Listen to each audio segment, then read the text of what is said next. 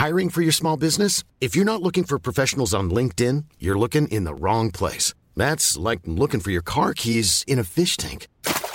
LinkedIn helps you hire professionals you can't find anywhere else, even those who aren't actively searching for a new job but might be open to the perfect role. In a given month, over 70% of LinkedIn users don't even visit other leading job sites. So start looking in the right place. With LinkedIn, you can hire professionals like a professional. Post your free job on linkedin.com slash people today.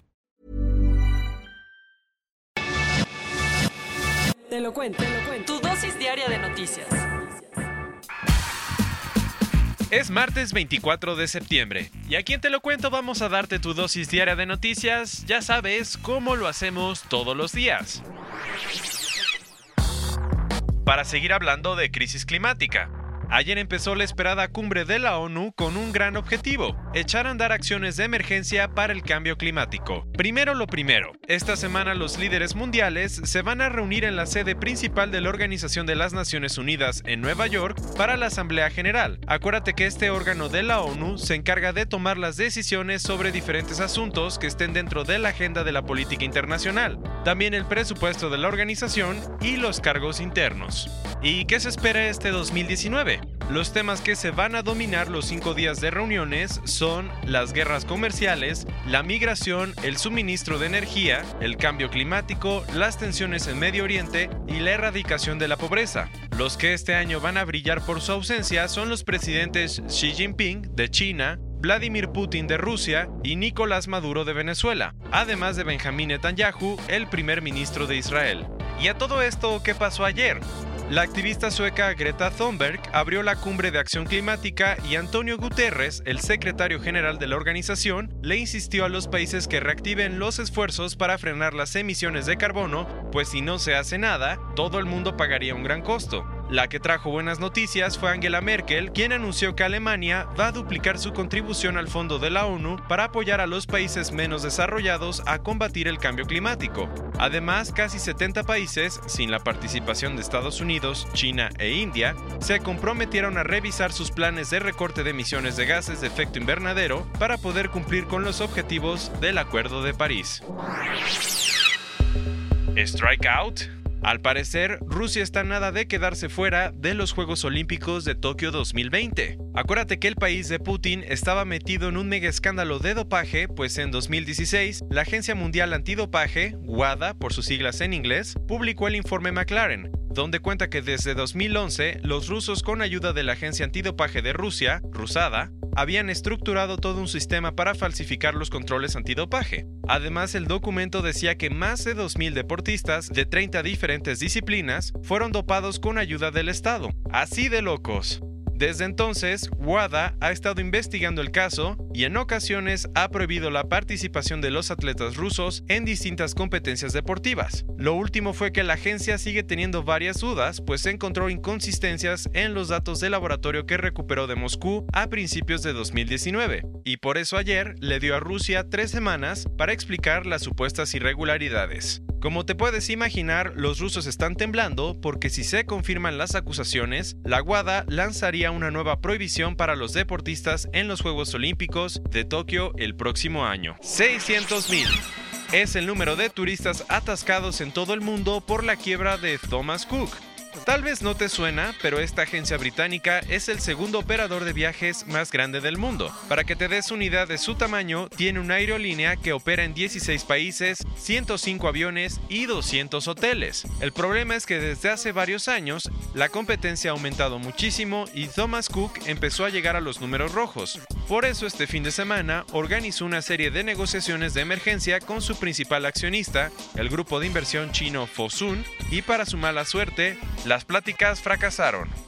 Como resultado, ayer la operadora de viajes se declaró en quiebra, tuvo que pedir una liquidación obligatoria para sus 22.000 empleados y terminó con todas sus operaciones. Y ahí no acaba la cosa. Según Reuters, 600.000 clientes de Thomas Cook perdieron sus vuelos y estancias quedándose varados en diferentes destinos alrededor del mundo. Para echarle la mano, el gobierno del Reino Unido lanzó una operación de repatriación, la mayor desde la Segunda Guerra Mundial, para traer a 150.000 británicos varados en el extranjero.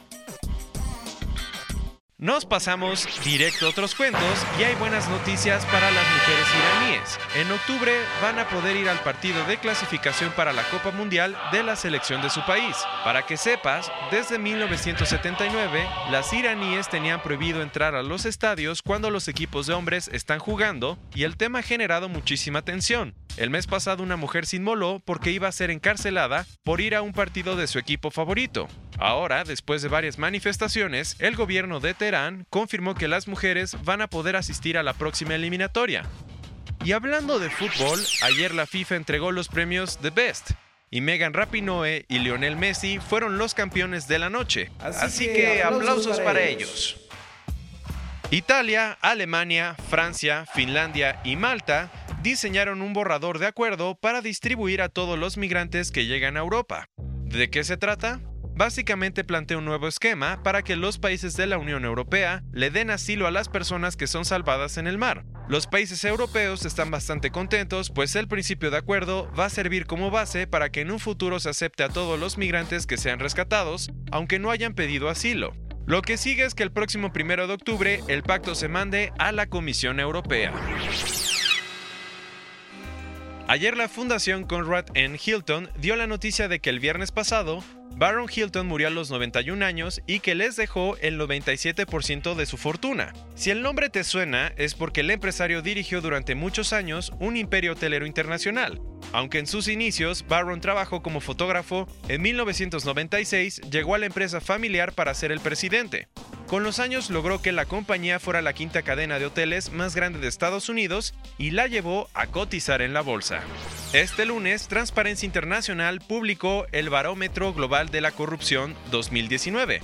Lo que tienes que saber es que en nuestro país, el 44% de los ciudadanos piensa que la corrupción ha aumentado, sorprendentemente 17 puntos menos que hace dos años.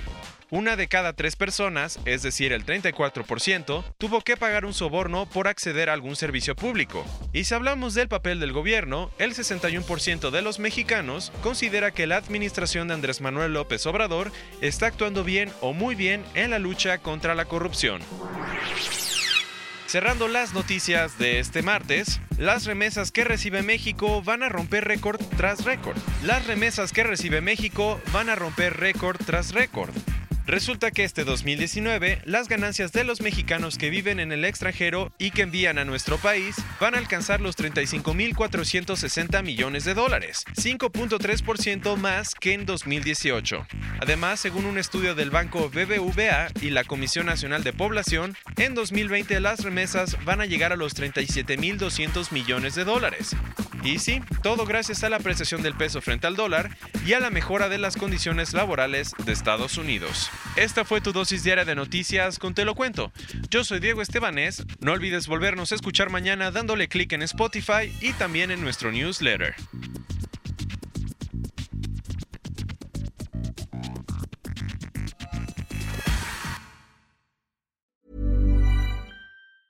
Hi, I'm Daniel, founder of Pretty Litter. Did you know cats tend to hide symptoms of sickness and pain? I learned this the hard way after losing my cat, Gingy. So I created Pretty Litter, a health monitoring litter that helps detect early signs of illness by changing colors, saving you money and potentially your cat's life. Pretty Litter is veterinarian developed, and it's the easiest way to keep tabs on your fur baby's health right at home. Go to prettylitter.com and use code ACAST for 20% off your first order and a free cat toy. Terms and conditions apply. See site for details.